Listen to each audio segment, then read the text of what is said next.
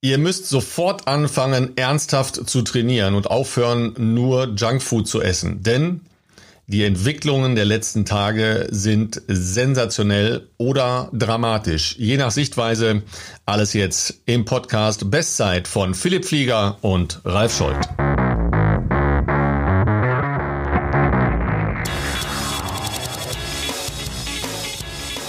Ja, deutsche Meisterschaften finden statt, Olympische Spiele finden statt. Nur was passiert denn da jetzt? Und äh, bist du schon im Wettkampfmodus, Philipp? Ja, Ralf, schön deine Stimme zu hören.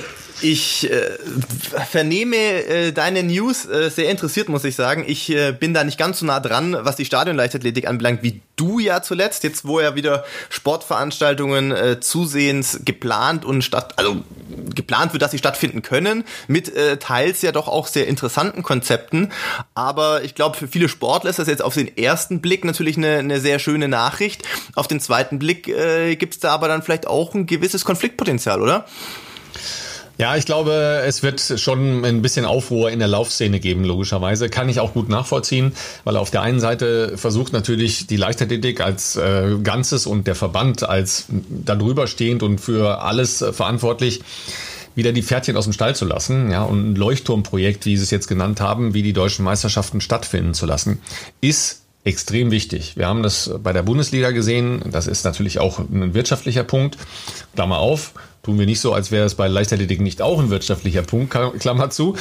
Ähm, die Basketballer kommen jetzt mit ihrem Turnier, was auch für groß Aufsehen äh, gesorgt hat. Normalerweise würde jetzt in dieser Saisonphase kaum einer über Basketball berichten. Deshalb ist es total wichtig, dass die Leichtathletik sich da auch positioniert.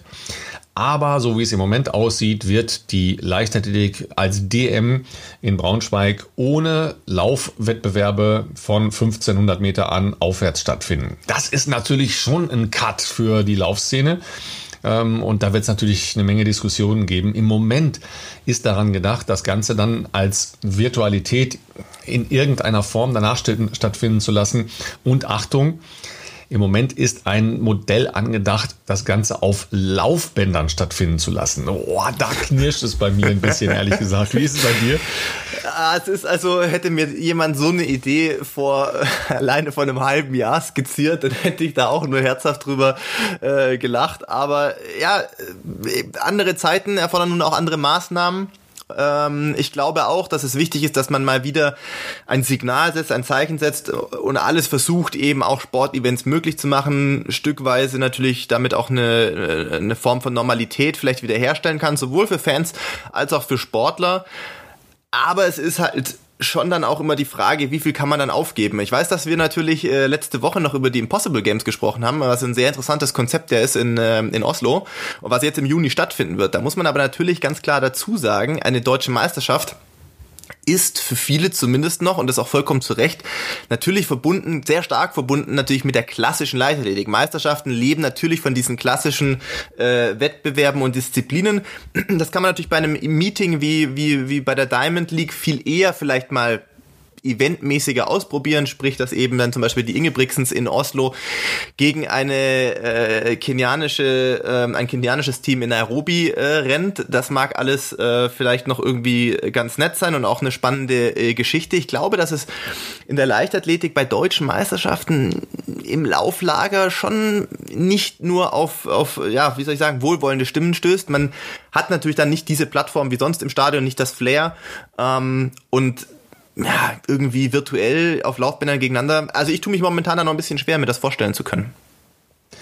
Also ich erinnere mich an äh, deutsche Meisterschaften in Kassel war das vor ein paar Jahren. Da haben wir uns ähm, bei der Übertragung im Fernsehen fokussiert auf einen extrem spannenden Sperrwurfwettbewerb der Frauen. Ne? Da ging es darum, dass eine der Weltklasse-Werferinnen, ja, in, in dem Fall ähm, ging es darum, dass eine Weltmeisterin zu Hause bleibt, ja, zu Hause bleiben musste bei der nächsten Großveranstaltung. Gleichzeitig lief im Hintergrund der 5000 Meter Lauf der Frauen. Eine Veranstaltung, die natürlich genau das widerspiegelt. Sehr viele Vereine, sehr viele Läuferinnen, die einmal als buntes Band rund um die 400 Meter Runde gespannt waren. Ich habe sowas von Dresche bekommen, ja, weil wir die natürlich immer gesehen haben im Hintergrund, wir die aber nicht als Wettbewerb wirklich wahrgenommen haben. Ja, wir haben ja, dann den Zielanlauf der deutschen Meisterin gezeigt, aber diesen, diesen Wettbewerb nicht abgebildet, ja. nicht vergessen, als Fernsehen habe ich immer einen Ausgang. Ja, ich muss immer ein, für mich für ein Ding entscheiden Auf in der Stadion Leichtathletik. Das ist bei einem Marathon viel einfacher. Nee, auch nicht, ja, weil ich habe die erste, zweite, dritte Gruppe, die Frauen erste, zweite, dritte Frauen, Gruppe. Männer. Ich habe immer einen Ausgang. Ja. So, und ich bin verdroschen worden dafür, dass ich relativ wenig 5000 Meter Lauf dann kommentiert habe und wir uns eben auf dieses Sperrwurfding äh, fokussiert haben, was sehr, sehr spannend war und dramatisch war. Aber das interessiert die andere Laufdisziplin dann nicht. Ja. Und diese Menschen sind jetzt gar nicht dabei bei deutschen Meisterschaften. Das ist schon ein Cut.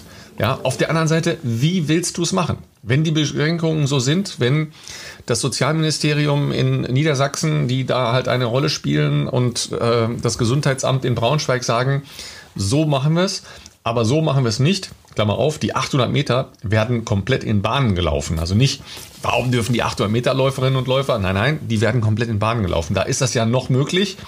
Sieht dann wahrscheinlich auch seltsam aus mit Aber der Kurvenvorgabe. auch ein sehr interessantes Konzept, muss ich sagen. Also wir haben gerade natürlich für unsere Zuhörer, äh, wir haben natürlich äh, kurz schon vor unserer Aufnahme darüber gesprochen, weil es für mich ja auch wirklich äh, ganz, ganz neue äh, Infos sind, äh, die Ralf heute eingesammelt hat, extra noch äh, vor, der, vor der Sendung.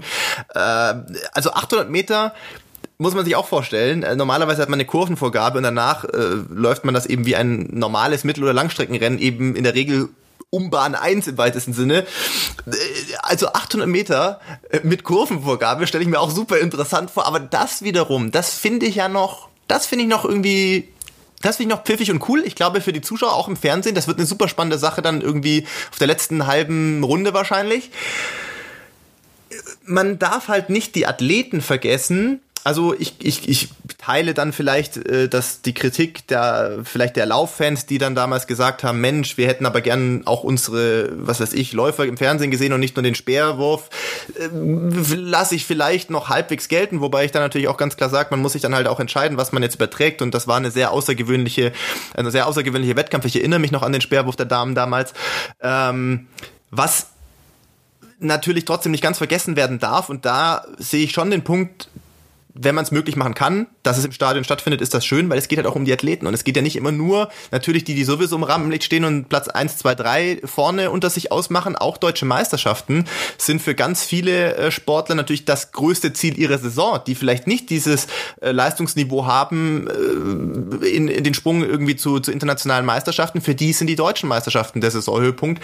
Und äh, für die ist das immer was Besonderes. Auch das ganze Erlebnis drumherum, sprich, man trifft dann diese ganzen, die ganze Szene trifft sich dort, dann gibt's einen Callroom und so. Das ist ja schon ein bisschen besonders, äh, auch bei deutschen Meisterschaften. Und ja, denen würde man natürlich wünschen, wenn das, wenn man das irgendwie in Stadion schaffen kann. Auf der anderen Seite hast du natürlich vollkommen recht. Wenn da gewisse Auflagen, Beschränkungen herrschen, dann wird's halt schwer, einen 5000 Meter Lauf in einem Stadion umzusetzen, weil wie soll man das machen mit Abstand halten und äh, ja, schwierig, schwierig. Ja, wobei wir haben ja äh, auch schon viel äh, diskutiert hin und her. Nimm einen 1500 Meter Lauf und lass halt acht Leute laufen. Ja, bei der aktuellen Kontaktsituation sind ja in den Bundesländern etwas unterschiedlich, aber 10, 15 Leute erlaubt. Jetzt habe ich acht Leute, die gegeneinander laufen. Und dann muss ich das mit der Setzung vielleicht so machen, dass sehr unterschiedliche Leistungskategorie gegeneinander laufen, also dass ich nicht so einen Pulk äh, bekomme, sondern dass ich relativ schnell äh, ein gezogenes Feld kriege und mache Zeitläufe dann fällt ja diese Taktiererei schon mal in größeren Teilen weg, nämlich dann, dann muss ja Tempo gelaufen werden, wenn du irgendwo hin willst.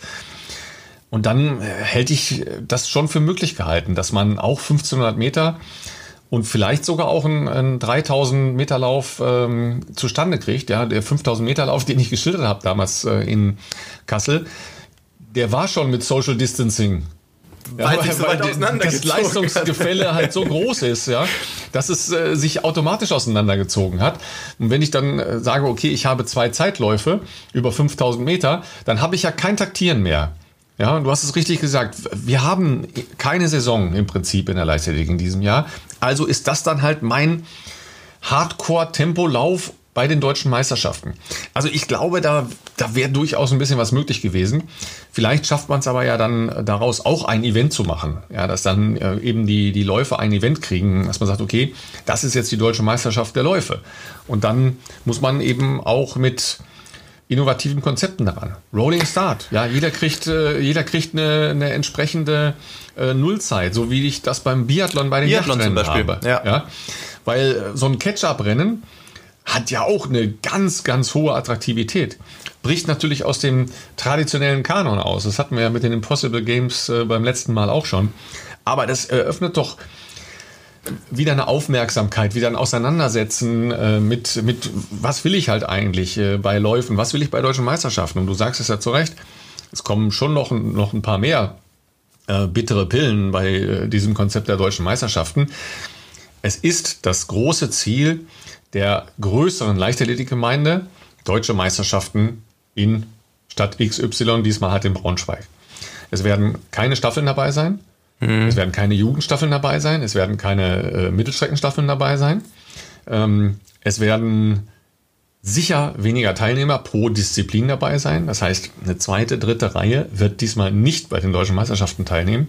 Also da sind schon noch ein paar harte Cuts drin. Aber was ist die Alternative? Ja, wenn ich keine Alternative habe in Richtung, okay, so habe ich auch eine Option, deutsche Meisterschaften überhaupt wieder auf den Schirm zu bringen oder eben nicht, weil ich zu viel will, ist es sehr schwer, sehr schwer. Ja, sehr schwer und wahrscheinlich äh, unterm Strich natürlich auch äh, für die für die Verantwortlichen äh, praktisch unmöglich, die perfekte Lösung zu finden. Man muss irgendeine Art von Kompromiss mit Sicherheit da treffen. Ich denke mal, bei einem Großteil der technischen Disziplinen lässt sich das schon durchführen mit den gegebenen Abstandsbeschränkungen. Äh, äh, das Hauptproblem sind natürlich schon die Läufe. Das Modell mit dem Rolling Start finde ich eigentlich ganz, äh, ganz spannend. Ich glaube, das könnte auch im Fernsehen eine spannende Situation äh, äh abgeben. Äh, Wäre mal was anderes, klar, das wäre jetzt auch nicht die Tradition, aber das empfände ich jetzt persönlich insofern attraktiver, weil es trotzdem im Rahmen der Veranstaltung, im Rahmen, also im Stadion stattfindet.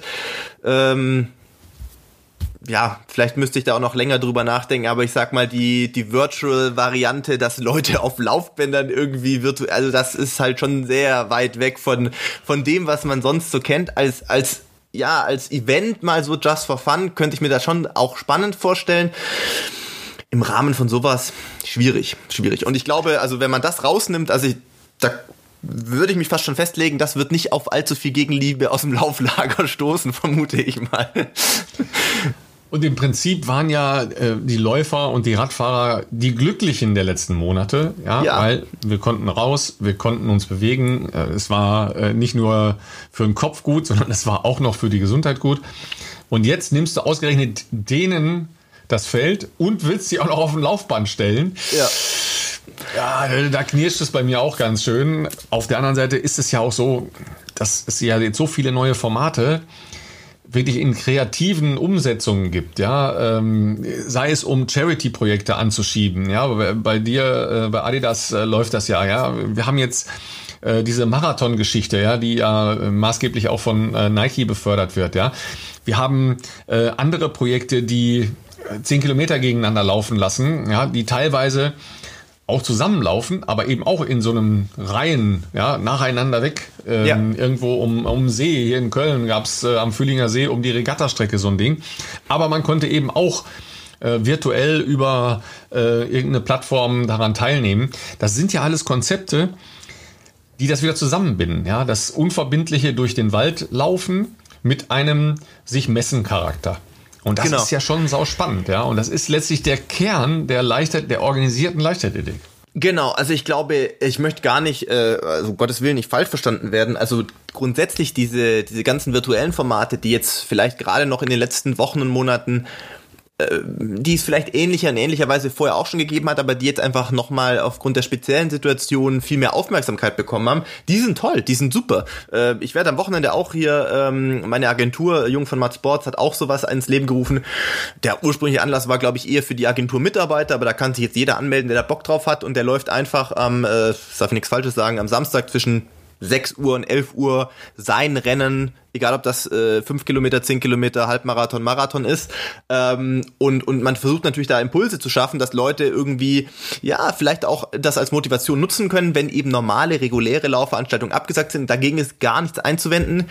Ja, und äh, bei dem großen Ziel, deutsche Meisterschaften wird sicher auch noch der ein oder andere Wermutstropfen dazukommen, denn die zweite und dritte Reihe wird eher auch nicht teilnehmen können. Die Teilnehmerfelder werden kleiner sein. Es werden sicher sehr viel weniger Leute äh, einfach in den Disziplinen an den Start gehen. Das nimmt schon eine Menge weg von so einer Veranstaltung und äh, das große Ding ist für ja das Gros der Wettkampfleichtathletik die deutschen Meisterschaften. Es werden keine Staffeln stattfinden, es werden äh, keine Jugendstaffeln stattfinden. Und für euch sind es die Olympischen Spiele. Da gab es ja auch schon wieder Neuigkeiten gerade, nämlich äh, es soll ein reduziertes Programm stattfinden. Klingelingeling. Ah, was ist mit dem Marathonlauf?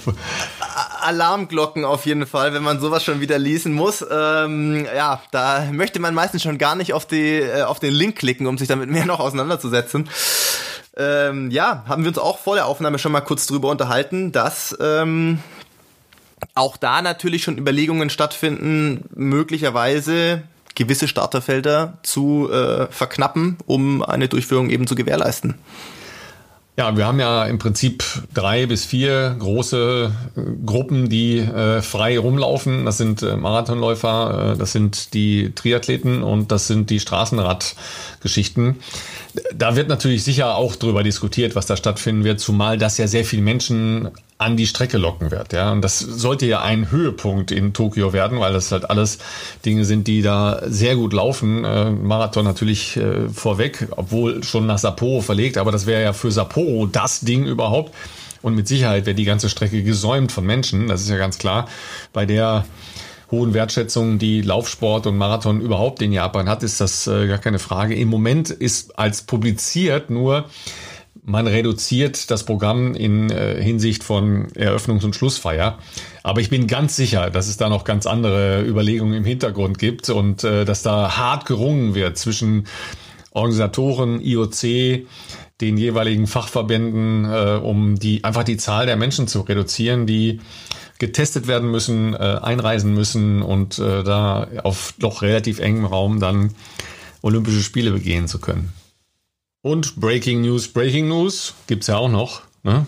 Neue Qualifikationsmodi des Weltverbandes für die Qualifikation für die Olympischen Spiele im Jahre 2021, sofern sie denn stattfinden sollen. Ja, Achtung, Achtung, Achtung. Weißt du schon? Da weißt du offensichtlich schon mehr als ich. Äh, nein, ich äh, habe äh, offenbar ähm, ist mein Beruf. Ich sollte mich mehr mit meinem Beruf auseinandersetzen. Äh, offensichtlich.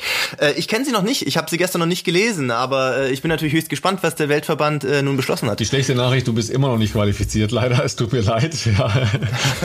aber ähm, es, es hat nur ein paar ähm, Spezifikationen gegeben. Die beziehen sich im Marathon vor allen Dingen ähm, auf zusätzliche Qualifikationen über Platzierungen. Äh, wir hatten ja schon äh, die Reduktion äh, des Qualifikationszeitraumes, dass praktisch ja die gesamte Saison 2020, egal wie sie stattfinden mag oder nicht stattfinden wird, nicht mehr als Möglichkeit der Qualifikation für die Olympischen Spiele gelten wird und ähm, das Ganze Richtig. wiederzählen kann ab dem 1. Dezember 2020. Deshalb auch der Valencia-Marathon, der dann sechs Tage später stattfinden soll, mit 3748 Topathleten stattfindet. Valencia, Fukuoka, die werden die Elitefelder äh, ihrer Geschichte haben wahrscheinlich. Und dann kommen äh, die Label äh, ins Spiel. Für alle, die sich da vielleicht nicht so auskennen. Die internationale Marathonszene wird in Label eingeteilt. Da spielen unterschiedliche Dinge eine Rolle. Äh, Teilnehmerfelder, mediale Berichterstattung, äh, Zeiten etc. pp. Ähm, das gab bis jetzt eine Dreiteilung Gold, Silber, Bronze. Dazu gehörten äh, zum Beispiel Berlin und Frankfurt, also zu Gold. Ähm, Hamburg hat das, glaube ich, äh, beantragt, wenn ich das richtig weiß. Äh, weißt du besser als ich? Hätte im April erstmalig wieder Goldlabel haben sollen. Ja. Weiß ich jetzt auch nicht ganz genau, wie der momentane Stand ist äh, für September, ehrlich gesagt. Hannover zum Beispiel mit äh, Silberlabel. Und da drüber gibt es noch eine andere Kategorie, das äh, ist das Platinum-Label. Das ist eine. Das gibt's nee, noch nicht so lange. Das ist eine relativ wilde Ansammlung an aber Top-Veranstaltungen, aber auch äh, eher kleineren, äh, jedenfalls in der Szene eher kleineren Marathonveranstaltungen. Ähm, Philipp wird wahrscheinlich jetzt lachen, weil äh, es ist der Bogota-Marathon, ja. Äh, da wolltest du immer schon mal starten, sei ehrlich. Er ist auf meiner Wunschliste ganz weit oben gewesen. Da will ich auch gar nicht wissen, wie dieses Platinum-Label dort finanziert wurde, ehrlich gesagt. Ich weiß nicht, ob es nur bergab geht, aber das ist ja auch ein Ausschlusskriterium bei den Qualifikationen für die Olympischen Spiele. Eigentlich ja. Jedenfalls, wenn du bei diesen Platinum-Veranstaltungen unter den Top Ten bist, bist du für die Olympischen Spiele qualifiziert. Denk nochmal nach über Bogota. Richtig. Der entscheidende Faktor ist nämlich, dass du dann nicht die Olympianorm bräuchtest, sondern ähm, tatsächlich diese Platzierung ausreichend ist. Natürlich ist es schon so, dass meistens, sagen wir mal, meistens geht mit so einem Label auch eine gewisse, ähm, ja, wie soll ich sagen, Güteklasse der Veranstaltung einher. Ähm, also natürlich ist oft da, wo ein Gold-Label ist oder auch ein Platinum-Label, sind sogar die Veranstalter meines Wissens nach verpflichtet, eine bestimmte Anzahl an ähm, Top-Athleten, das geht dann auch Weltjahresbestenliste einzuladen, sodass das irgendwie dann auch dazu passt, sage ich jetzt mal. Aber natürlich gibt es auch ein bisschen ja, nennen wir es mal exotischere Veranstaltungen, wie zum Beispiel Bogota. Wusste ich ehrlich gesagt nicht, dass die ein Platinum-Label haben. Ähm, bei denen äh, sind die Chancen vielleicht gar nicht mal so verkehrt, dass man da möglicherweise unter ja, schwierigen Bedingungen, Bogota ist auch in der Höhe, ich glaube ähm, wahrscheinlich auch 2000 Meter oder sowas, äh, dass man dort mit einer Top-10-Platzierung sich auch qualifizieren könnte. Ja, oder man äh, gewinnt halt ein Gold-Label, so wie in Frankfurt, ja, ist auch nicht so einfach, ja. Arne Gabius ist nee. da deutschen Rekord gelaufen und war, glaube ich, Fünfter, wenn ich das richtig in Erinnerung habe in dem Jahr. Ja. ja also ist nicht ganz einfach. Ich glaube fast, dass es einfacher ist, Top 10 zu erreichen bei einem, äh, bei einem Major. Ja, also Arne Gabius, nehmen wir äh, nochmal, war im letzten Jahr äh, genau. sehr, sehr nah dran in, in New York. Ähm, aber in Berlin äh, hat es schon häufiger Top-10-Platzierungen für deutsche Läuferinnen oder Läufer gegeben. Ja, warum soll das nicht möglich sein?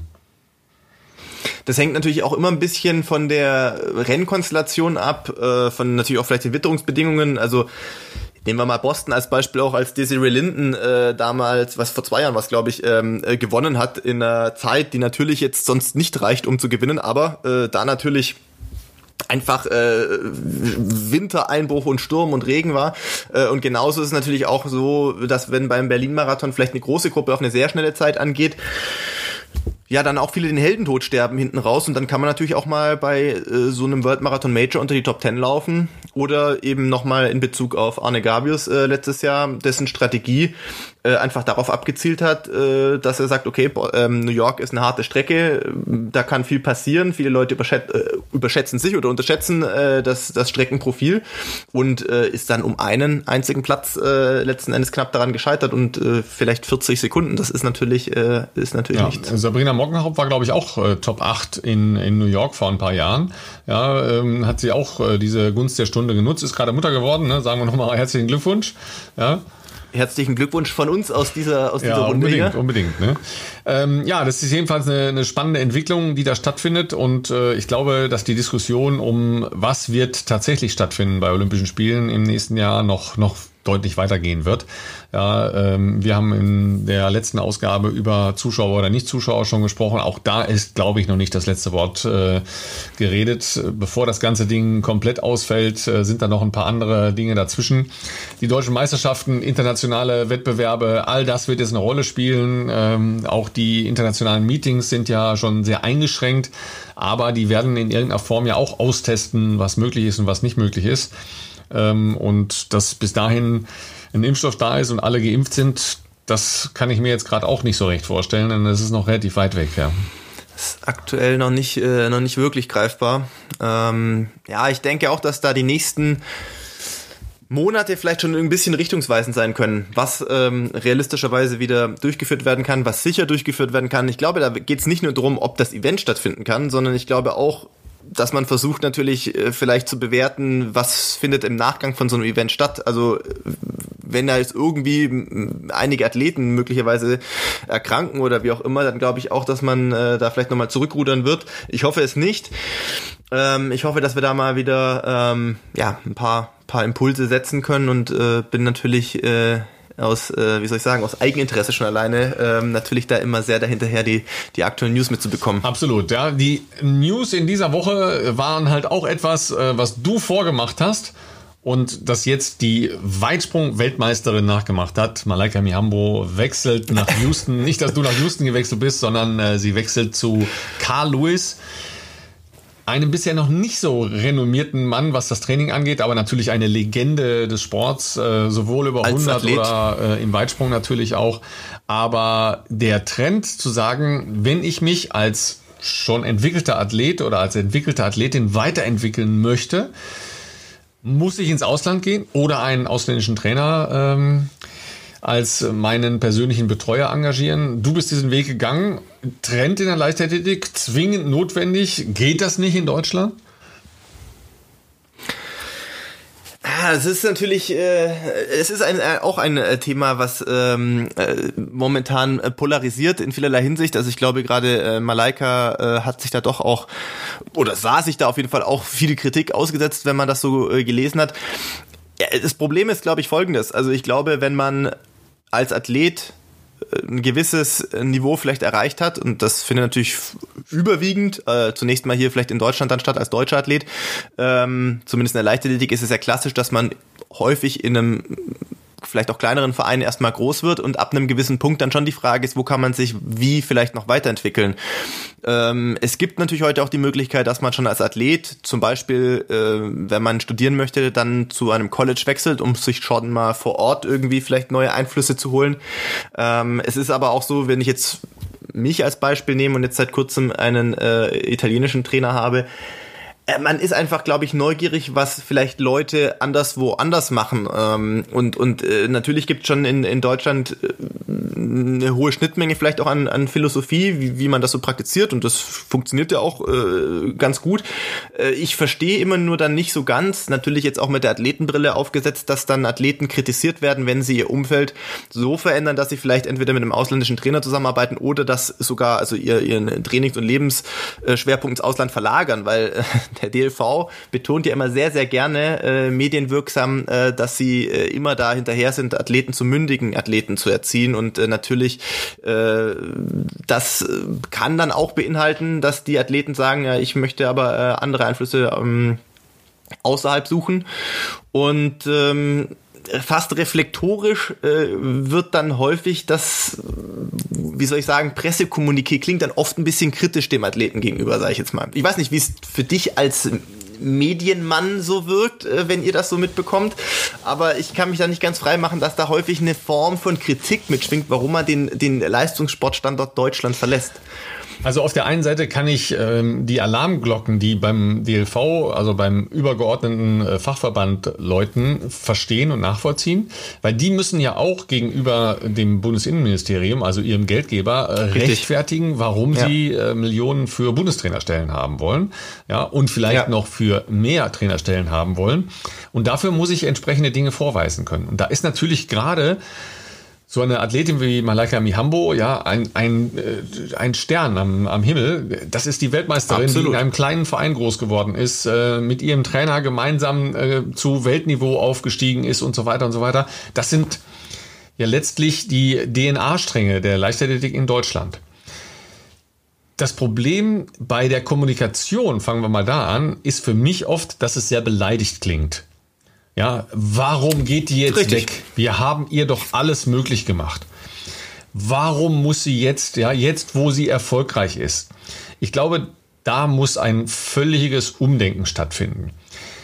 Warum nicht stolz sein darauf, dass das deutsche System in der Lage ist, solche herausragenden Athletinnen und Athleten zu formen und zu fördern? Und dann halt auch sehen, dass die Leichtathletik eine Einzelsportart ist und jeder ja selber entscheiden muss, wie das Leben als Athlet, als Mensch weiter gestaltet werden soll. Und auf der anderen Seite den Return halt sicherzustellen. Weil die DNA ist, du hast es selber gesagt, das Leben und Treiben in den kleinen Vereinen, in den Keimzellen, wo ein engagierter Trainer, eine engagierte Trainerin ist, die Talente um sich schart, die ein Know-how entwickelt und versammelt, auch mit den Athleten sich weiterentwickelt.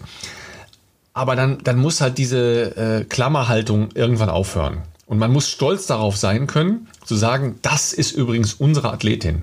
Ja, die von der LG Kurpfalz in die große weite Welt hinausgegangen ist. Und ich glaube, ich kenne viele ja von diesen erfolgreichen Athletinnen und Athleten.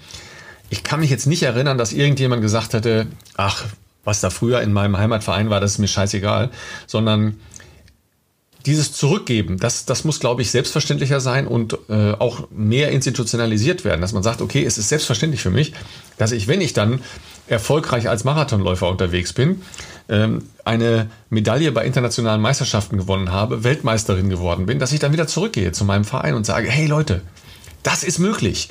Wir können hier ganz klein anfangen, ja. Über äh, Bananenkisten zu springen und durch den Wald zu rennen und können da ganz oben ankommen. Das ist möglich. Ja, es ist nicht so, dass man denkt, oh, wie soll ich denn da jemals hinkommen und da muss ich halt da oder dort oder dieses. Es ist möglich von diesen ganz kleinen Anfängen aus und dass man das weiterführt.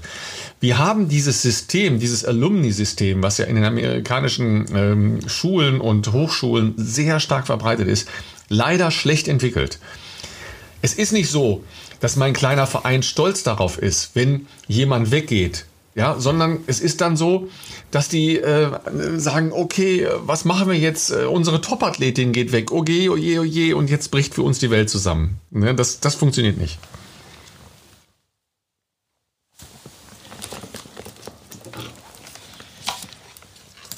ja, es ist äh, ein, ein, ein, ja, das gibt es ja andere Beispiele auch. Äh, manche, sag ich mal, kann man eine gewisse Kritik natürlich verstehen. Andere äh, vielleicht ein bisschen fraglich. Äh, da gab es ja in der jüngeren Vergangenheit einige, die diesen Schritt gewagt haben. Ich überlege gerade, ob mir noch äh, ein männliches Beispiel einfällt. Äh, an weiblichen Athletinnen wäre jetzt mal noch äh, Gina Lückenkämper genannt, die das eben auch, glaube ich, letzten Herbst ähm, vollzogen hat sozusagen oder zumindest in, in, in, ähm, ja, in Teilzeit, wenn man so will, immer wieder vor Ort trainiert. Ähm, ansonsten, äh, ja, Konstanze Kloßseifen, äh, das ist sehr äh, natürlich in den Medien auch gewesen. Ähm, da gab es natürlich auch berechtigte Kritik an der Trainerwahl vielleicht ähm, oder zumindest an der Form des, des, äh, des Vereins. Ähm, ansonsten, ja, ähm, ist es halt so, dass ich meiner Meinung nach äh, solchen Athleten jetzt, ja, was heißt Steine in den Weg legen, das ist jetzt der falsche Ausdruck, das, das, das wäre sicherlich nicht der Fall, aber ähm, ja, ein bisschen mehr Unterstützung seitens des Verbandes äh, wünschenswert wäre, auch kommunikativer Natur. Ähm, es ist ja nicht so, dass man dann äh, dem System hier den Rücken kehrt, weil man sagt, hier ist alles schlecht, hier funktioniert gar nichts äh, und das System mit Olympiastützpunkten und Bundestrainern kann nicht funktionieren. Ähm, so ist es ja nun nicht, aber ähm, sich für was anderes zu entscheiden, äh, ist ja dann auch irgendwo äh, vielleicht auch äh, der momentanen Situation geschuldet und vielleicht auch der Neugier geschuldet. Und dann äh, muss man auch sagen, äh, zum Beispiel jetzt wieder auf Malaika Mihambo bezogen, kann man ihr doch vielleicht nicht verwehren. Vielleicht gibt ihr das als Athletin, als Mensch, als Charakter eben äh, dann auch nochmal ganz neue Impulse in einer internationalen Trainingsgruppe in den USA zu trainieren. Was war denn für dich der entscheidende Unterschied jetzt ähm, mit dem neuen Trainer? Ähm, also vielleicht gar nicht was jetzt die spezielle, diese eine Einheit angeht, sondern äh, wirklich das, das, was du sagst, okay, das hat mich jetzt erstmal als Athlet weitergebracht. Also ich glaube, was mich in einem ersten Schritt einfach fasziniert hat und, und wahnsinnig neugierig gemacht hat, und äh, ich bin 32 Jahre alt, ich bin jetzt kein junger Athlet mehr in dem klassischen Sinne, für einen Marathonläufer sicherlich in einem guten Alter noch, aber jetzt nicht, dass man am Beginn seiner Karriere ist. Für mich war es, glaube ich, auch eine Mischung ähm, Neugier immer noch. Also, dass man es ist schön mit 32 auch noch festzustellen, dass man auch neugierig sein kann und seinen Sport immer noch irgendwo aufregend findet. Aber in dem konkreten Fall, was Renato Canova anbelangt, sicherlich seine ähm, wahnsinnigen, seinen wahnsinnigen Erfahrungsschatz an, an Arbeit, die er mit absoluten Top-Athleten schon verbracht hat. Da bin ich ja wirklich ein kleines Licht dagegen. Ähm, und man darf nicht vergessen, ein Renato Canova ist, glaube ich, 75 oder 76 Jahre alt. Der fliegt immer noch monatelang nach Kenia äh, ins tiefste, also wie gesagt, Iten, das ist ja jetzt weit weg von jeglicher Zivilisation, wie wir, wie wir das hier, sage ich jetzt mal so kennen, ähm, weil er da immer noch Bock drauf hat. Und auch das hat mich immer noch, äh, wie soll ich sagen, das hat mich angesteckt. Äh, der, der steht morgens da, äh, um, um, es ist stockfinster und, und, und steht da schon äh, auf dem Park Parkplatz unten äh, bei dem kleinen Bus und freut sich drauf, wenn wir da halb verpennt äh, mit unserer Handykamera runterstolpern, äh, weil er einfach Bock drauf hat, mit, mit jungen Menschen zu arbeiten. Ne? Ganz gleich, wo die herkommen, ob das dann äh, kenianische Athleten sind, ob das äh, ich als Deutscher bin, Sondre als Norweger, Harry als Australier, die sich da aus aller Welt da irgendwie treffen, um mit ihm zu trainieren.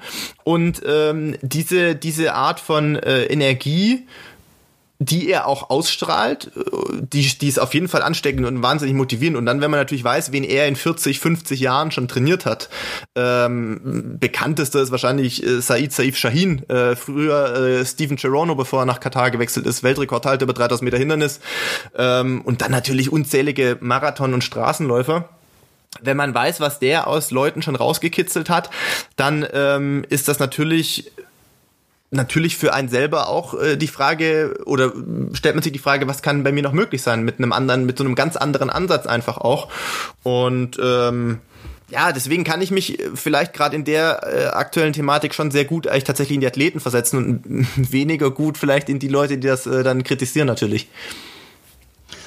Ja, vielleicht äh, muss man einfach da mal eine, eine breite Diskussion anregen, dass man sagt, äh, es ist doch nicht schlimm, äh, wenn der deutsche Leichtathletikverband und die Landesverbände und die Vereine in der Lage sind, Weltklasse-Athletinnen äh, zu produzieren, dass danach dann halt einfach was anderes ist, dass dann eine andere, andere Ebene stattfindet, ein anderes Level stattfindet. Ja, dass man trotzdem natürlich bemüht ist, ähm, Top-Bedingungen zu schaffen, ist ja das eine, aber Top-Bedingungen sind eben nicht alles, ja, weil da ist eben auch noch äh, ein Erlebnisfaktor, du willst dich als Persönlichkeit entwickeln äh, und du willst einfach mal äh, von einem erfahrenen äh, Mann richtig deine Grenzen aufgezeigt bekommen. Ja, ähm, du hast doch letzte Mal schon sowas berichtet, ne? So schöne Doppeleinheiten. Ja, ähm, ja komm, komm, jetzt mal, jetzt mal hier, ne? Äh, das sind auch schöne jetzt, jetzt, jetzt, jetzt, jetzt, erzähl mal, ja, die Einheit, die, die dich bis jetzt am meisten äh, geschockt, fasziniert, fertig gemacht hat, wie auch immer. Das, das Problem ist, äh, schön wäre es ja, wenn ich das an einer Einheit festmachen könnte, aber es ist einfach, es ist einfach konstant. Jeder Trainingsplan, den ich von Renato bekomme, äh, da ist es eigentlich permanent so. Also das ist so viel neuer Input und aber auch so viel ähm, Grenzen im Kopf einreißen, so nenne ich das mal, ähm, äh, was, was jeden Trainingsplan wieder für mich so aufregend macht, wie ich es früher mit 16 gefühlt habe. Und das ist ein spannendes Gefühl, weil früher war das so, du hast von, von Tag zu Tag äh, als, als junger Sportler von Tag zu Tag gelebt, gefiebert, jeden Tag äh, versucht, das Beste daraus zu machen. Und äh, vor, ich weiß noch, dass du vor jeder, vielleicht auch intensiveren Einheit so eine Art Bauchkribbeln hattest, weil du immer wissen wolltest, was, was ist möglich, was kann da noch kommen. Und äh, das ist jetzt kein Vorwurf an, an, an, an die letzten Jahre in Regensburg oder so. Mag auch an mir selber liegen, dass man dann vielleicht sich zu wenig verändert hat oder nach Veränderungen gesucht hat. Das, das ist schon ein bisschen verloren gegangen in, in Punkten. Und äh, dann natürlich mit solchen Top-Leuten äh, auch vor Ort, in dem Fall in Kenia, trainieren zu dürfen, das ist natürlich inspirierend zu sehen, was die tatsächlich machen. Es ist eine Sache, so einen Trainingsplan zu bekommen und dann vielleicht selber zu denken, ja, wenn ich das jetzt nicht schaffe, ja, der Trainingsplan ist zu hart. Das ist natürlich vielleicht auch eine natürliche, äh, äh wie soll ich sagen, Regung. Aber wenn du siehst, dass Leute das einfach machen, wenn du das siehst, dass so ein äh, ähm, äh, Boyd einfach einen 40er in 3, 318 oder was das da war, äh, äh, morgens äh, runterrennt äh, über Stock und Stein, sage ich mal, das, das ist einfach dann, dann denkst du dir, okay, das ist ja irgendwie scheinbar möglich. Und ich weiß noch, äh, als ich dann, ich war ja dann zwischenzeitlich für einen kleinen Wettkampfblock nochmal in Deutschland wieder. Äh, das war so Anfang bis Mitte Februar. Und äh, das Wetter war hier sehr schlecht. Da war damals dieser Sturm Sabine noch im Frühjahr. Also draußen jetzt zwar nicht tiefster Winter, aber halt sehr, sehr, sehr stürmisch, sehr windig. Nicht unbedingt gut geeignet für hm, qualitative Trainingseinheiten. Und da stand halt trotzdem drauf. Also ich kam zurück aus Kenia, habe direkt einen Zehner gemacht. Der lief nicht so gut in Bad Füssing. Und äh, die Woche darauf dachte ich mir so, oh, ich habe jetzt vier Wochen super hart trainiert in Kenia. Es kommt bestimmt so eine, so eine entspannte, ruhige Woche. Nee, war halt wieder eine 200, ich glaube 207er Woche oder sowas. Und da standen halt Einheiten drin, wo ich mir dachte, wie um alles in der Welt soll das denn jetzt gerade gehen? Also draußen ein 30er, ein 320 undenkbar bei plus minus null Grad, sage ich jetzt mal, und diesem Sturm. Und dann führt das auch dazu, dass man überlegt, also man überlegt dann nicht mehr, ja, vielleicht kann man es nicht machen, das Wetter ist schlecht, sondern man überlegt, wie kriegt man das hin. Das habe ich auf dem Laufband gemacht, das war der Horror. Äh, hier, äh, Trainingsinstitut um die Ecke, bin ich zwar schon länger nicht mehr gewesen, habe aber meinem Sportdoc geschrieben, äh, der da noch Leistungsdiagnostik macht. Ähm, äh, der Dr. Möckel, habe ich gemeint, du, pass auf, ich bin gerade aus Kenia zurück und habe eine ziemlich harte Einheit drauf, das ist draußen unmöglich. Ihr habt somit das beste Laufband, was ich kenne, also nicht so ein, also was heißt Laufband, weil es gibt natürlich jetzt nicht Laufbänder hier, äh, äh, wie soll ich sagen, mich als großen Laufbandexperten aufschwingen, aber die üblichen Laufbänder in so Fitnessstudios, sagen wir mal so, die sind ab 18 kmh nicht mehr ganz so äh, angenehm zu laufen, weil die dieses Gefühl hast, die fallen halt auseinander. Die sind jetzt wahrscheinlich auch nicht für Leute konzipiert, die über üblicherweise 18 kmh laufen. Ähm, aber die haben halt ein sehr, sehr großes Leistungsdiagnostik-Laufband.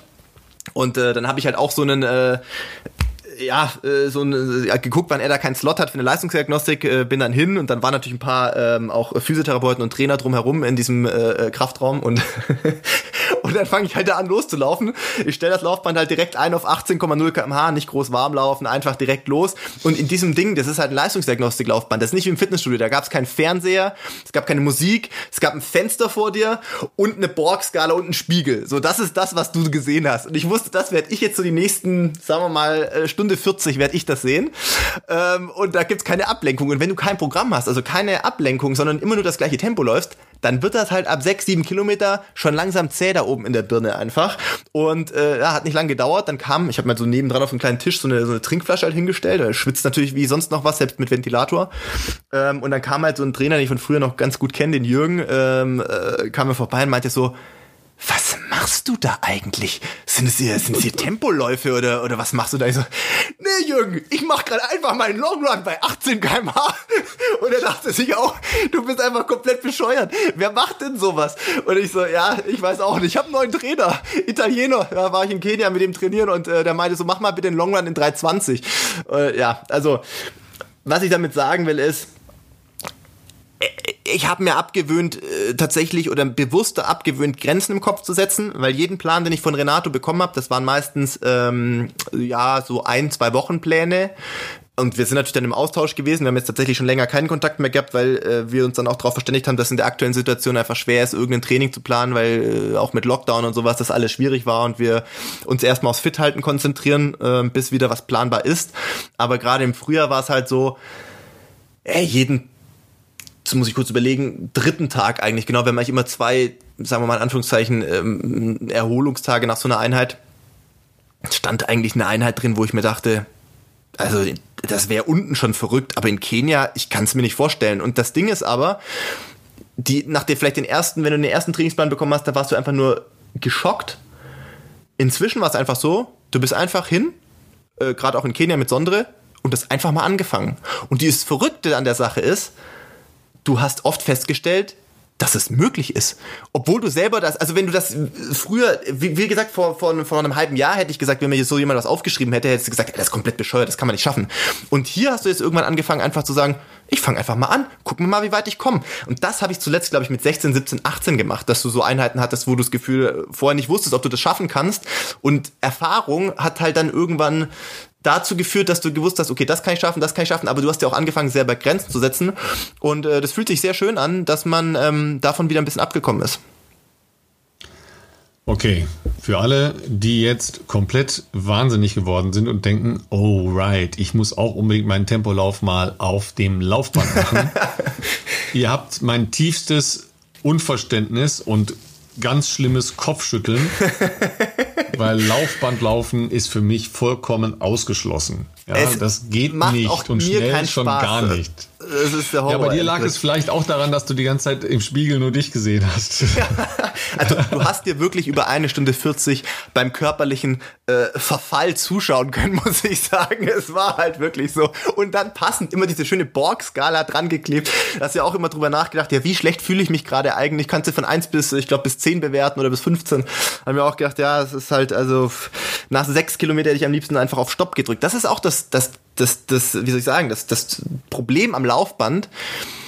Also wenn ich zum Beispiel jetzt draußen, so wie gestern, äh, gestern, äh, als wir telefoniert haben vor, vor unserer Aufzeichnung heute, kam ich auch direkt vom Auslaufen, war ein bisschen zu spät für unser Telefonat. Ähm, das ist so eine kleine Straße. In Bayern haben wir oft so kleine Straßen ohne Mittelstreifen. Ähm, mehr oder weniger parallel zu Donau, auch einigermaßen flach. Da mache ich sehr, sehr viele marathonspezifische mm, Tempoläufe, Longruns oder auch te so Tempoläufe. Äh, ich habe den Prototypen von Adidas ausgetestet. War sehr interessante Erfahrung. Hab sowas noch nie am Fuß gehabt, muss ich sagen. War sehr schön. Ähm, wenn du da rausläufst, ist ja der Punkt, äh, du musst halt auch 10 Kilometer wieder zurückkommen. Also das heißt, du beendest auf jeden Fall irgendwie diese Einheit. Auf einem Laufband hast du bei 30 Kilometern einfach 30 Kilometer lang die Möglichkeit, einfach diesen Stoppknopf zu drücken und du denkst sehr oft darüber nach, muss ich sagen. Also Laufband ist bei mir auch nur der äußerste Notfall, muss ich sagen. Ja, in äh, sehr bescheidenem Rahmen äh, verpasse ich ja dem einen oder anderen, äh, der es unbedingt wissen will, Marathon-Trainingspläne. Ähm, und einem guten Freund von mir habe ich das vor drei Jahren auch gemacht und da war es ja so warm im Sommer. Oh, ja. Er wollte unbedingt äh, den Sommer durch äh, sich fit machen für dann äh, einen Herbstmarathon. Ja, und dann steht da ja mal da irgendwann 30 Kilometer drauf und dann ist ja das Ding in einem Hotel in Leipzig auf so einem normalen Hotellaufband mm. gelaufen. Ja, und da drin waren es halt auch 30 Grad, nur draußen waren halt 40 Grad. 30 Kilometer, ja, also jetzt mal so in, in unserer äh, Konsumergeschwindigkeit. Ich glaube, der ist irgendwie sechster Schnitt gelaufen oder sowas. Also, ja, Total. Äh, schnell gerechnet, wissen wir, wie lange das dauert, nämlich länger.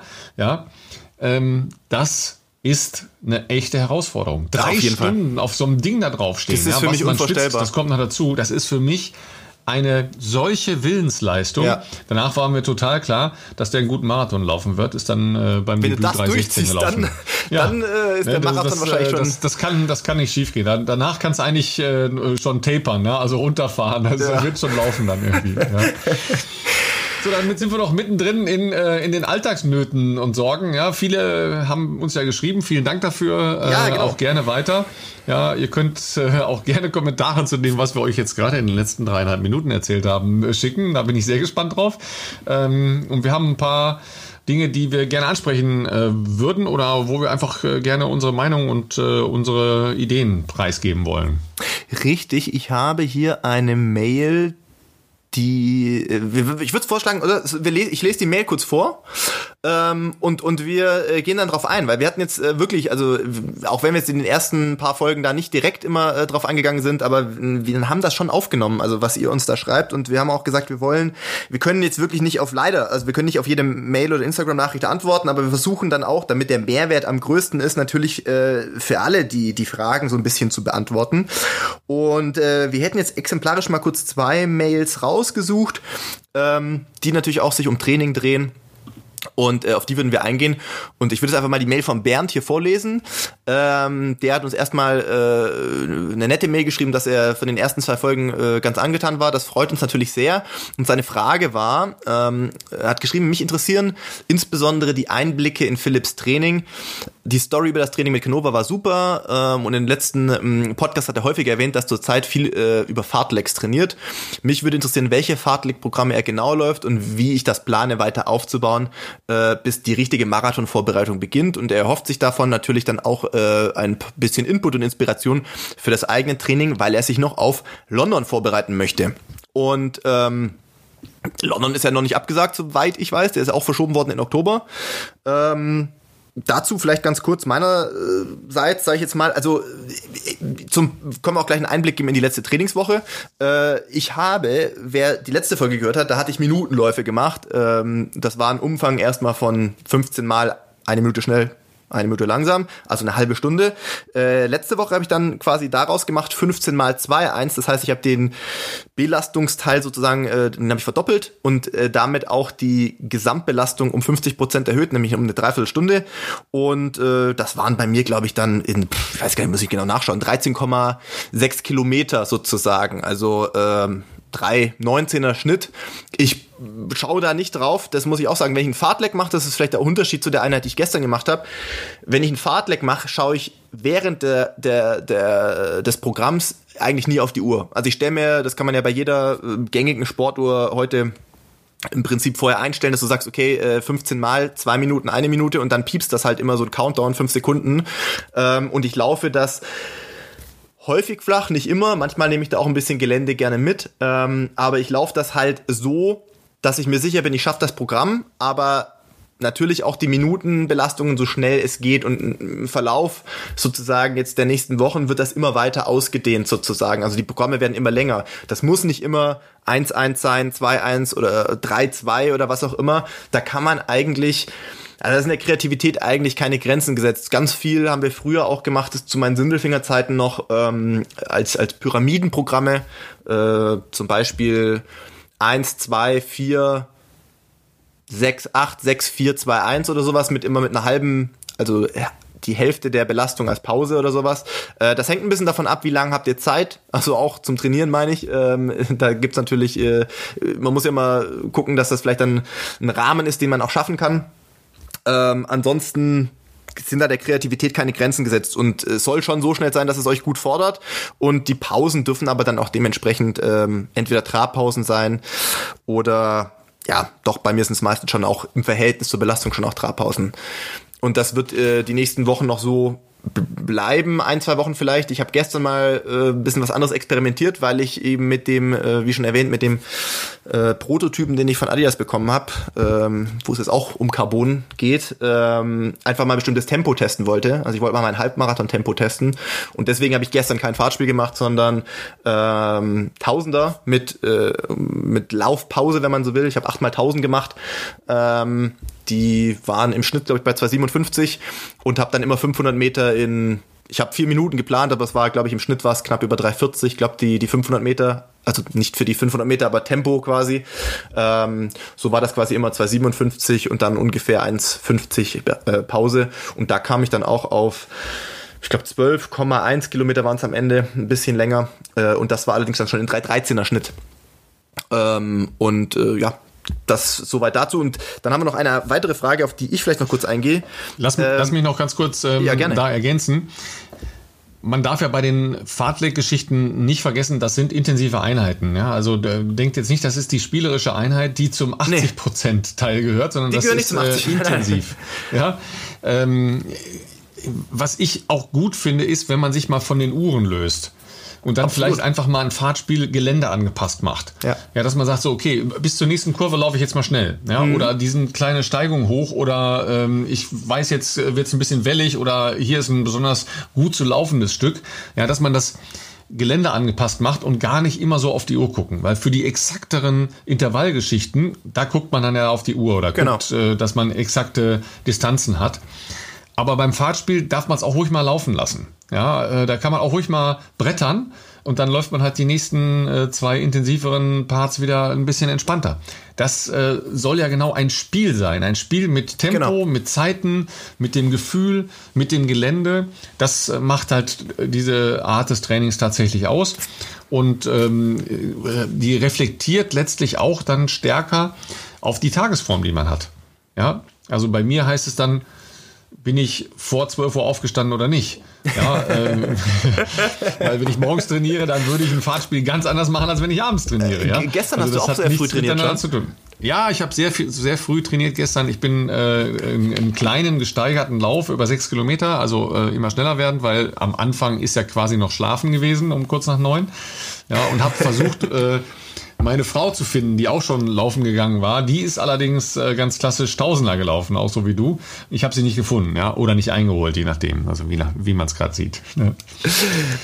Was der wichtigste Punkt ist, ist, glaube ich, was du sagtest, dass ein Fahrtleck eben auch äh, im Deutschen als Fahrtspiel bezeichnet wird und ähm, dass da wirklich der, ich sag mal, auch wenn es eine, eine, eine, ich sag mal, eine qualitative Einheit ist, eine Tempoeinheit ist und definitiv nicht zu den 80 Prozent, sondern 20 Prozent gehören sollte, ähm, dass es da eben nach dem Körpergefühl geht. Und deswegen ist es für mich, wenn ich versuche aus einer ähm, entweder aus einer Saisonpause oder aus äh, wie auch immer Verletzungspause oder was auch immer äh, versucht zurückzukommen, dass ich das einfach ähm, ich nehme das gerne als Stilmittel zunächst mal, um sich eine Basisfitness äh, wieder zu erarbeiten, die nicht so sehr auf konkrete Zeiten abzielt, weil das kommt ja dann eh, wenn man sich auf seinen eigentlichen, sag ich mal, Wettkampfhöhepunkt irgendwie vorbereitet, dann ist es ja auch klar, dass man dann vielleicht mal wieder bestimmte Zielzeiten im Training auch äh, abarbeiten muss in Vorbereitung auf einen Halbmarathon, auf einen Marathon, dass man dafür vielleicht auch mal ins Stadion geht, um irgendwelche Tempoläufe zu machen, um das eben ganz exakt und genau überprüfen zu können.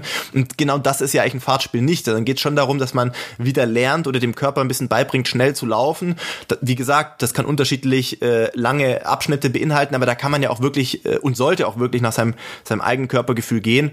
Ähm, und deswegen, ja, mag ich das ganz gerne und ähm, ja, bietet eigentlich, finde ich, die größtmögliche Freiheit und auch den Fun-Faktor, sage ich jetzt mal, wo man einfach ganz ohne Druck rangehen kann. Also ohne, dass du jetzt weißt, ich muss jetzt hier 20 mal 400 machen, in meiner Welt gesprochen, und die müssen jetzt jeder so und so schnell sein.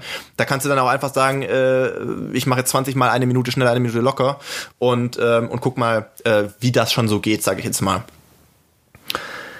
Äh, und dann haben wir noch eine Frage von, äh, die passt da auch ganz gut dazu, auch zum letzten Wochenende noch, äh, von dem Lennart. Und der hat geschrieben, Hallo ihr beiden, ich habe mich an Leslie Philips Instagram-Post gefragt, ob und wenn ja, für wen ein progressiver Dauerlauf effektiver ist als der bloße lange Lauf und wie man einen solchen idealerweise gestaltet, was Länge, Anfangs- und Endtempo und die jeweilige äh, Temposteigerung angeht. Also, da muss ich auch mal sagen, äh, in der Phase jetzt äh, ist das auch sehr auf die individuelle Befindlichkeit äh, angepasst. Also das, das kann man jetzt nicht verallgemeinern. Also nur weil ich jetzt letzte Woche einen 32er gemacht habe, ähm, muss das jetzt nicht jeder, muss der jetzt Lauf nicht zwangsläufig 32 Kilometer sein. Aber ich sag mal, meine Erfahrung ist schon die, ähm, in Vorbereitung auf Marathons, dass qualitative Longruns äh, schon mir persönlich wesentlich mehr helfen, als äh, jetzt irgendwie einfach sich 30 Kilometer zu bewegen an einem Wochenende. Das ist jetzt sicherlich nicht im Einzelfall auf, auf, auf jeden ähm, Sportler, der das äh, in seiner Freizeit macht, anzuwenden, aber bei mir finden da eben auch verschiedene Phasen statt. Also ich kann ja auch nicht, äh, wenn ich jetzt in eine Marathonvorbereitung starte, von Tag eins an direkt wieder, wie es vorher erzählt, die, die Geschichte äh, aus dem Frühjahr äh, 30er in 320 knallen. Ne? Also so funktioniert das bei mir auch nicht. Ich muss mich dann auch erstmal wieder Stück für Stück an solche Streckenlängen gewöhnen, muskulär vor allem, ähm, aber auch ein bisschen energetisch. Also wenn ich jetzt, ich habe es letzte Woche, na, vorletzte Woche was gemerkt, also wenn ich jetzt zwei Monate kein 30er mehr laufe, dann fühle ich mich auch nicht taufrisch hinten raus, wenn ich mal wieder einen 30er mache. Also das heißt, ich versuche in einem ersten Schritt mir gewisse Streckenlängen wieder zu erarbeiten, 30er, 32er, dann vielleicht ein 35er und vielleicht auch irgendwann wieder ein 40er und dann in einem zweiten Schritt eben da die Qualität zu erhöhen. Äh, in der Vergangenheit habe ich oft äh, Marathon-Tempo-Abschnitte in solche, in solche Longruns mit eingearbeitet. Also bei mir gehören Longruns auch in der Regel, zumindest in der Marathon-Vorbereitung, äh, nicht zum 80er-Bereich, sondern äh, in der, in der Marathon-Vorbereitung habe ich in der Regel nur zwei harte Einheiten die Woche. Zum Beispiel mittwochs irgendeine Art von Tempolauf, TDL-Einheit äh, und am Wochenende einen in der Regel sehr qualitativen Longrun. Ähm, und für so einen Longrun, um sich da zum Beispiel zu erarbeiten, dass man in so einem Longrun in, in, in einem 35er irgendwann mal wieder drei, vier mal fünf Kilometer in einem Marathontempo macht, dann muss ich das auch sukzessive erhöhen. Und das bedeutet, dass ich in der Regel einfach mal anfange, ähm, solche 30er, 32er gesteigert zu laufen. Das richtet sich auch nach deinem Körpergefühl. Also da kann ich jetzt nicht sagen, du musst die ersten zehn Kilometer so schnell laufen, die zweiten Kilometer, äh, zweiten zehn Kilometer so schnell, sondern ich sag mal, bei allen Uhren, das, wir werden sicherlich dem Thema neumodische Uhren auch noch eine eigene Folge widmen oder zumindest einen größeren Teil in der Folge. Äh, Ralf hat es schon angesprochen.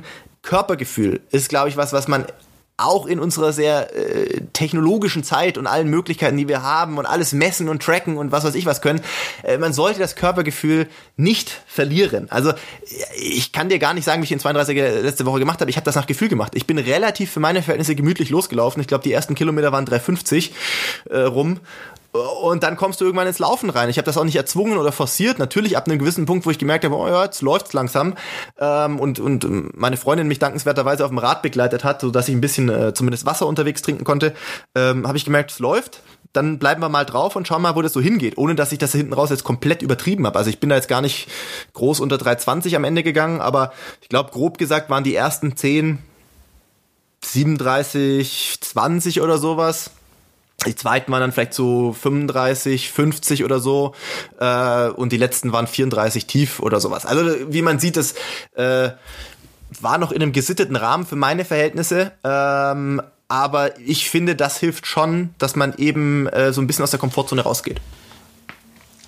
Also das ist natürlich ein ganz schwieriges Feld, weil Long Run als gesteigerter Lauf ist eine Advanced Trainingseinheit. Auf also für Fall, ja. einen sehr erfahrenen, ambitionierten Athleten. Ja, vollkommen egal, ob es jetzt im Leistungsbereich oder im leistungsorientierten Freizeitbereich ist. Das ist eine Tempo Dauerlaufveranstaltung. Das ist kein Grundlagentraining. Das ist kein äh, GA1 oder GA2 Training. Dessen muss man sich bewusst sein. Und ich würde da dringend vorwarnen, äh, dass Leute, die sich ranmachen an Marathon oder an Halbmarathon, dass die überhaupt mit sowas in äh, den langen Laufeinheiten schon experimentieren.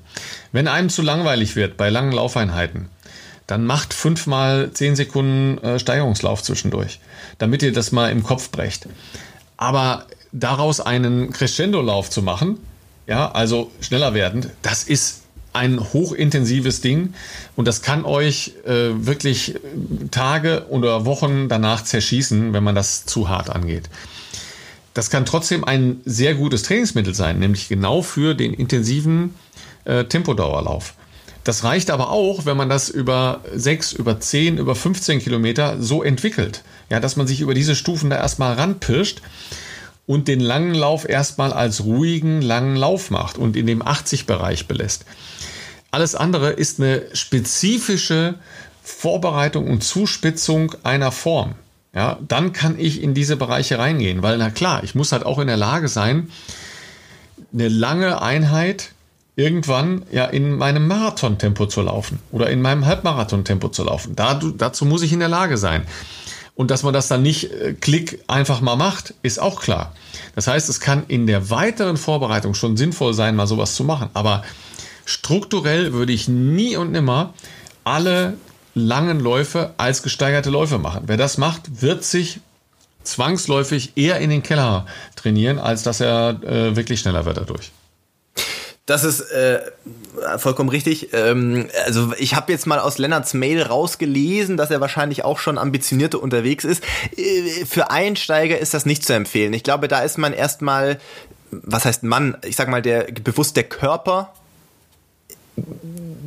genug beschäftigt sozusagen, diesen Reiz des lange Laufens wegzustecken. Also organisch äh, von der Regeneration, aber auch vom Bewegungsapparat vor allem. Also auch ich habe tatsächlich Montag und Dienstag diesen Lauf jetzt mal wieder gemerkt, weil natürlich der Vergleich zu Vorwoche 30 Kilometer ich gehe mal irgendwie laufen in 340 zu äh, die Woche, also letzten Sonntag, ich mache 32 Kilometer im Schnitt in 334, 335 oder sowas, aber halt nicht gleichmäßig, sondern ich steigere das. Das heißt, äh, worauf kann sich ja jeder ausrechnen, dass dann die letzten, das letzte Drittel dementsprechend flott ist. Das natürlich auch anders für mich ist. Ich habe den Lauf gemerkt, äh, wie gesagt, in der, in der derzeitigen Fitness war das für mich äh, durchaus eine Belastung und ähm, und hat mich auch ein zwei Tage also Montag war ich relativ müde ähm, und und und habe auch ein zwei Tage wirklich äh, ein bisschen Muskelkater gehabt und dann äh, dementsprechend auch einen Physiothermin äh, wirklich brauchen können am Dienstag. Das sind natürlich alles solche Möglichkeiten die ich habe äh, und mir auch sehr bewusst bin dass das ähm, ja, nicht eins zu eins äh, auf, auf jeden anzuwenden ist, äh, keine Frage. Ähm, wer jetzt wirklich sagt, er läuft schon Jahre Marathon, er ist gewohnt, äh, längere Läufe zu machen, er sucht vielleicht neue äh, Möglichkeiten der Reizsetzung, dann kann man mit solchen, äh, Ralf hat's gesagt, bei uns nennt man das auch gerne Crescendo-Läufe, mal arbeiten, dass man sagt, okay, man versucht bei einem 30er die letzten zehn Kilometer flott zu laufen und sich da peu à peu an sein Marathontempo ran zu, zu, zu, zu steigern oder sowas. Äh, wie gesagt, ich habe äh, da am vergangenen Sonntag überhaupt gar nicht auf die Uhr geschaut. Also ich hatte kein Ziel, wie schnell der Gesamtschnitt sein muss. Ich hatte äh, keinen besonderen Fokus drauf, wie schnell da die letzten zehn oder fünf oder was auch immer Kilometer sein müssen, sondern Körpergefühl. Das entwickelt man natürlich dann auch, je länger man läuft, dass man dann vielleicht das auch ein bisschen besser einordnen kann und wenn man sich auch sowas an sowas mal rantraut. Ähm, aber es geht halt dann im weitesten Sinne einfach darum, aus seiner gewohnten, vielleicht Komfortzone mal auszubrechen und dem Körper mal ein paar neue Stimuli zu geben. Gut, dann äh, machen wir doch für alle nochmal einen kleinen Test, ne, was Körpergefühl angeht oder Körper- und Zeitgefühl angeht. Ja, äh, ich mache das sehr gerne äh, mit so Laufgruppen, die wir dann im Triathlon-Camp haben. Ja, ähm, was Triathleten ja gar nicht können, ja, und wir haben es ja schon gesagt, äh, Philipp, du kannst es auch nicht, ne, nämlich die Uhr auslassen. Ah, schwierig. Ja, also nicht Danach einschalten. guckt man gerne drauf. ja, genau. Ne, also, versucht es einfach mal, gebt jemand anderem die Uhr. Ja, und dann mit einem Startsignal lauft ihr eine Minute lang und bleibt dann stehen. Ah, das ist schwierig. Ja, und in einem zweiten Schritt lauft ihr drei Minuten lang und bleibt dann stehen. Das könnt ihr um, äh, um euren Vorgarten machen oder auf der Straße einfach hin und her. Ja, einfach, dass man dann stehen bleibt, wenn eine Minute rum ist oder wenn drei Minuten rum ist. Das ist wirklich erhellend, weil man dann irgendwann ja aus dem Bereich raus ist, wo man zählen kann. Ja, ja. ihr könnt das gerne versuchen mit dem Zählen, klappt eh nicht. Ja, es ist spannend.